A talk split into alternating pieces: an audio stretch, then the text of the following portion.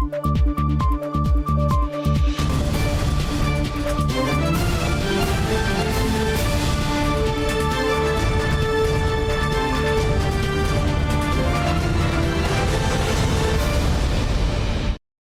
键时刻带您迅速掌握潮流趋势，欢迎您收看《财经趋势四点零》，我是赵廷玉。首先看到全球晶片业遇上逆风，研调机构指出，二零二二年全球晶片营收推估呢，只比前一年增加百分之一点一，成长幅度呢远低于二零二一年的百分之二十六点三。台湾晶圆代工大厂联电公布最新展望，指出呢，二零二三年第一季充满多重挑战，产能利用率呢将从上一季的百分之九十下滑到百分之七十。晶圆代工厂联电发布二零二二年营运报告，营业利益突破新台币一千亿元，毛利率达到百分之四十五。不过，展望今年第一季将面临多重考验。We expect the current challenging environment to persist. through the first quarter as customers' days of inventory are still higher than normal, while order visibility remains low. To manage this period of weakness, the company is implementing strict cost control measures and deferring certain capital expenditure where possible. 联电预估第一季的晶圆出货量季减百分之十六到百分之十九，美元计平均价格持平前一季，毛利率将落在百分之三十四到百分之三十六，产能利用率将跌至百分之七十。The 2023 will be a down year for both uh, semi and the foundry industry. We project the semi industry is going to forecast to decline by the low single digit uh, and while the foundry industry to shrink by mid-single digit.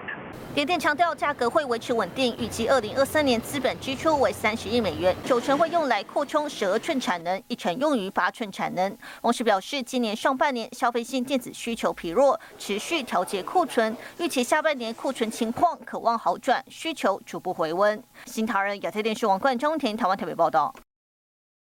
再来看到半导体封测大厂日月光旗下的子公司细品精密，本周在彰化呢举办新厂落成启用典礼，总投资金额八百亿新台币。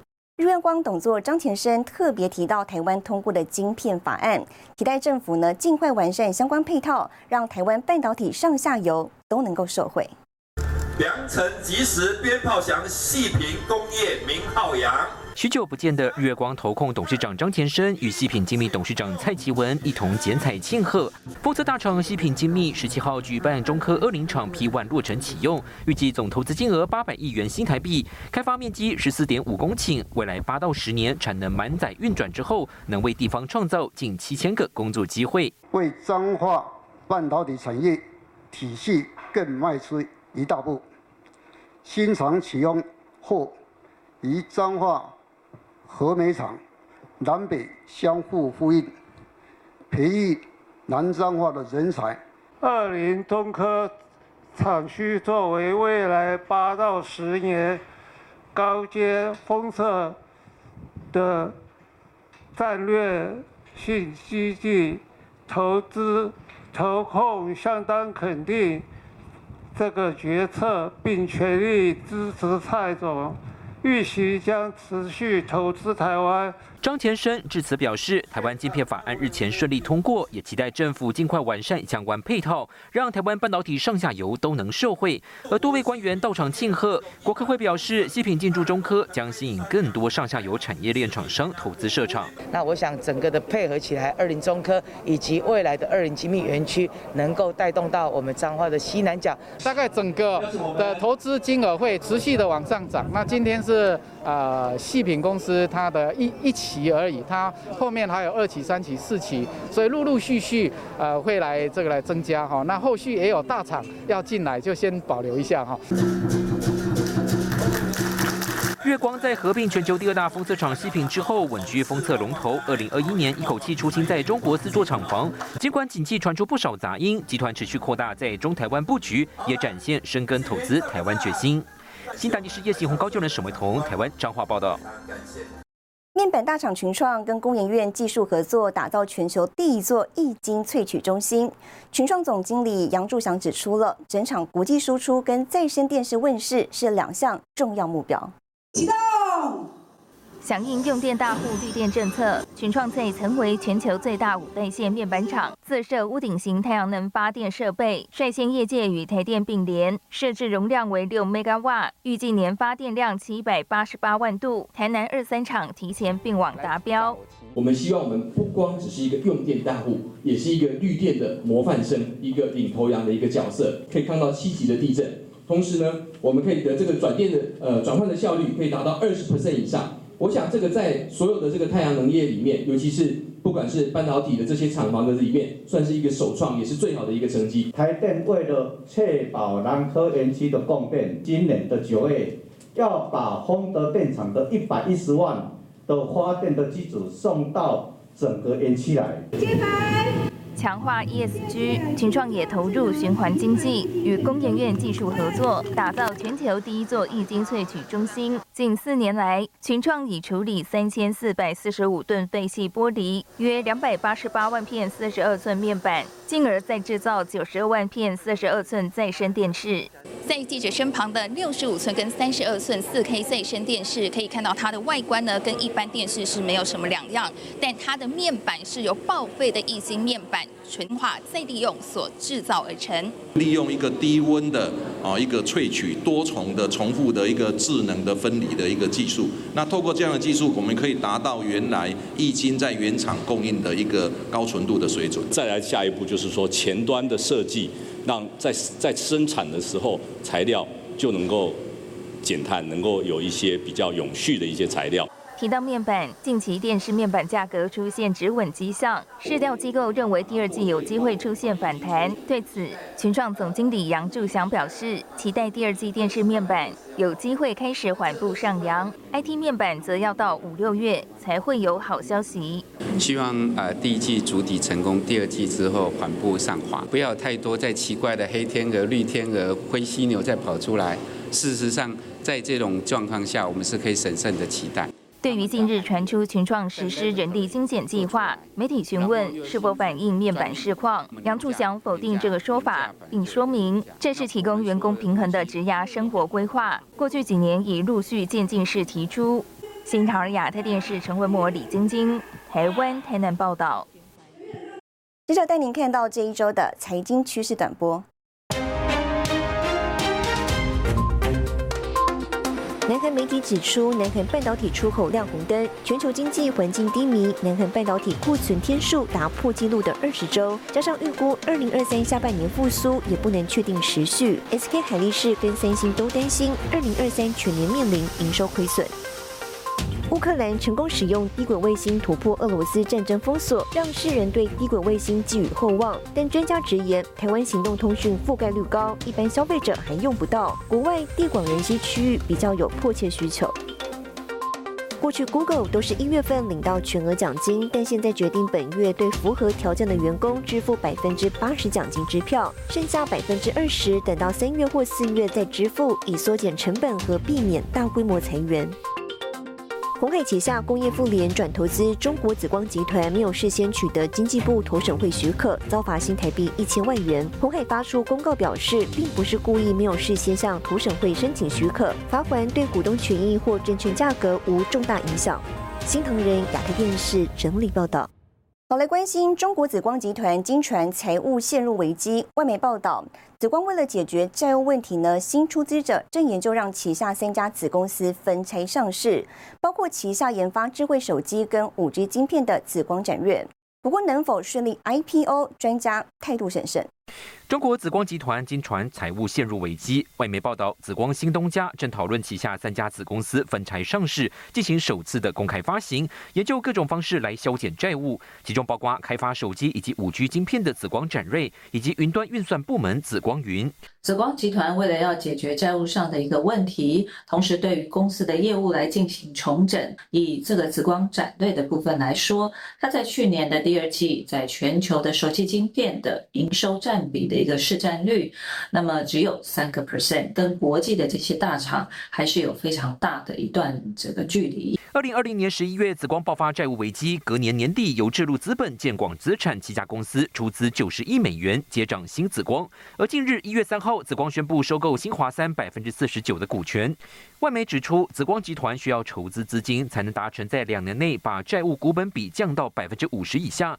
不过，能否顺利上市还很难说。当然，就目前整个美中的一个科技战的一个情况之下，当然还是会比较限缩在中国业者本身未来的一个发展性。那么，这也就会关乎未来这一些紫光集团底下的这些子公司未来 IPO 能否成功顺利推动的主要原因。二零二一年，紫光营收约六百七十六。点三八亿人民币，净利只有二十一点四八亿。目前最大资产就属持股百分之五十一的新华三，营收四百四十三亿元。专家认为，中国面临经济下挫、疫情冲击、中共财政拮据、大额补贴半导体暂时放缓，加上外部美中科技战影响之下，都将限缩中国科技业者发展。新唐人的电视林玉堂、沈伟彤，台湾台北报道。科技大厂尾牙迈入尾声，红海、伟创跟和硕都在本周豪迈举办尾牙。更详细的新闻内容，休息一下，马上回来。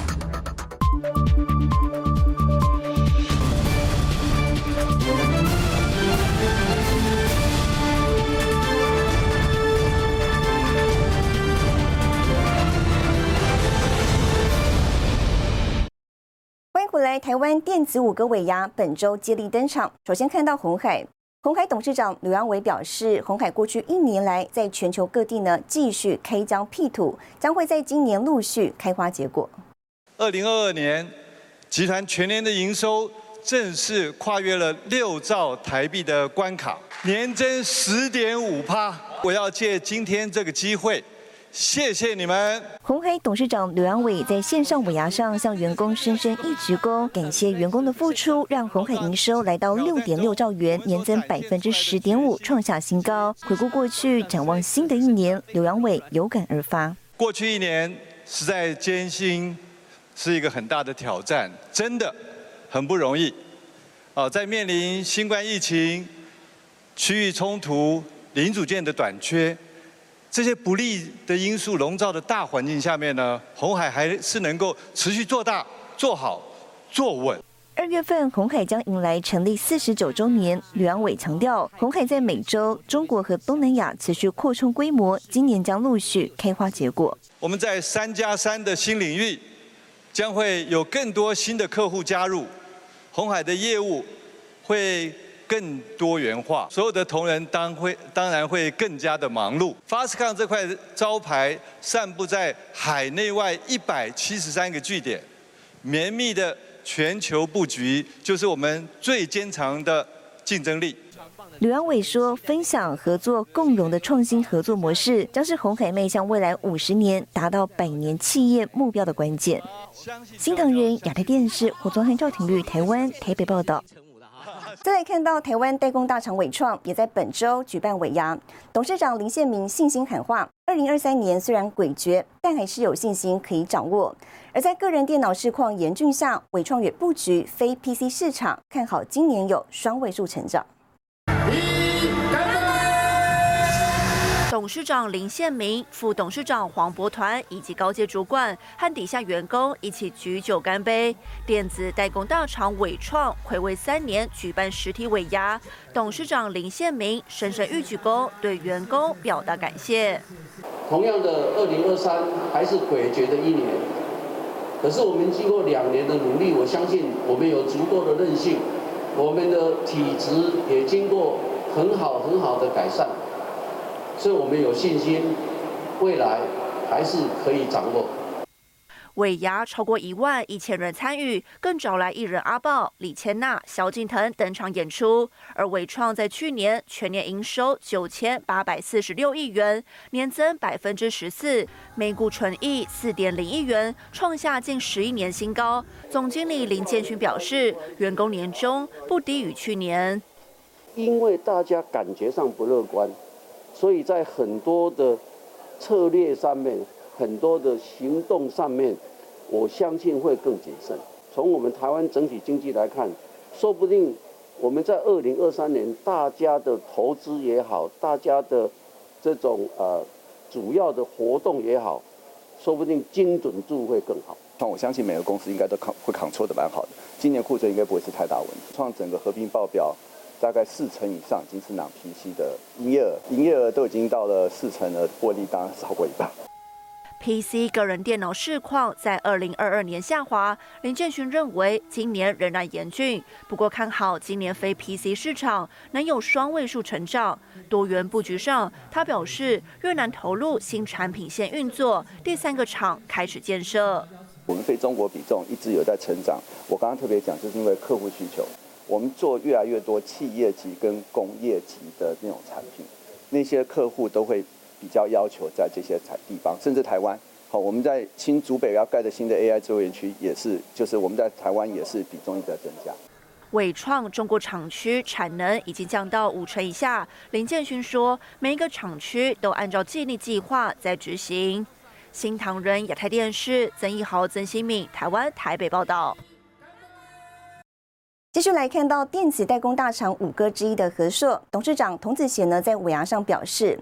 二零二三的上半年还要承受二零二二下半年很多调整跟去化，不过呢，到了二零二三年夏天，相信抢订单速度会比兔子跑得还要快，业绩达标目标跳得比兔子还要高。场八千多员工举杯敬酒，和硕董事长童子贤与副董和首次露面的双执行长共同出席尾牙，展望今年，童子贤乐观期待会有很多的不一样。我预期二零二三年的上半年可能还要承受，可能还要承受二零二二下半年的很多啊调整跟这个啊这个去化，但是到了二零二三年的夏天呢，啊这个已经是标准的兔年。我们相信抢订单的速度要比兔子要跑的还要再快啊，业绩达标的目标跳的要比兔子还要再高。童子贤向在场员工信心喊话：，这是暌违三年，和硕再度举办实体尾牙。即便代工产业大多看淡今年业绩表现，但和硕预估今年业绩将持平或微幅成长。今年的资本支出将达到三亿到三点五亿美元，主要用在东南亚和墨西哥的扩产计划。这几年的客户需求呃比较大一点，所以我们也跟着客人的脚步，在墨西哥逐年的布局。那呃，产品面也会从过往产业的这种转移变化，也会跟着有有一些不一样的产品，甚至多样产品在墨西哥做发展。我们也随时在观察整个印度市场的需求在哪一边，那也会随着客户的这个需求来做应应跟准备。在 PC 领域，和硕预估今年第一季到第二季将衰退一到两成，期盼下半年回到正常水位。而在近年来锁定的车用领域，去年在景气逆风下缴出双位数成长的好成绩。随着今年 K 创的产品与客户多样化，无论新旧客户都渴望让和硕在车用事业维持双位数成长。新唐人亚太电视胡宗汉、赵廷玉台湾台北采访报道。带您浏览这一周的重要财经数据。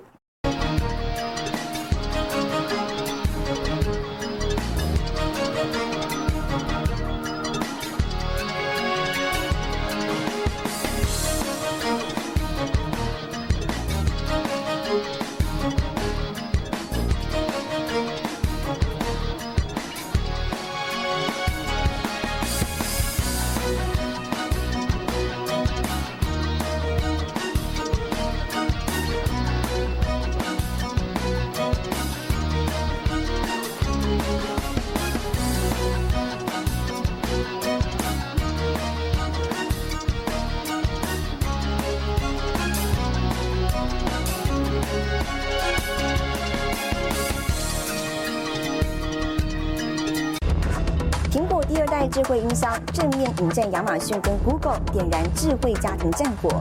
更详细的新闻内容，休息一下，马上回来。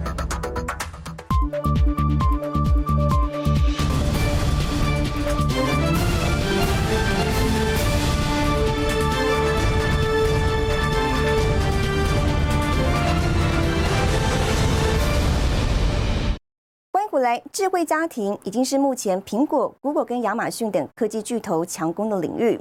苹果呢，在本周推出第二代智慧音箱，能够侦测温度、湿度，还能当做对讲机。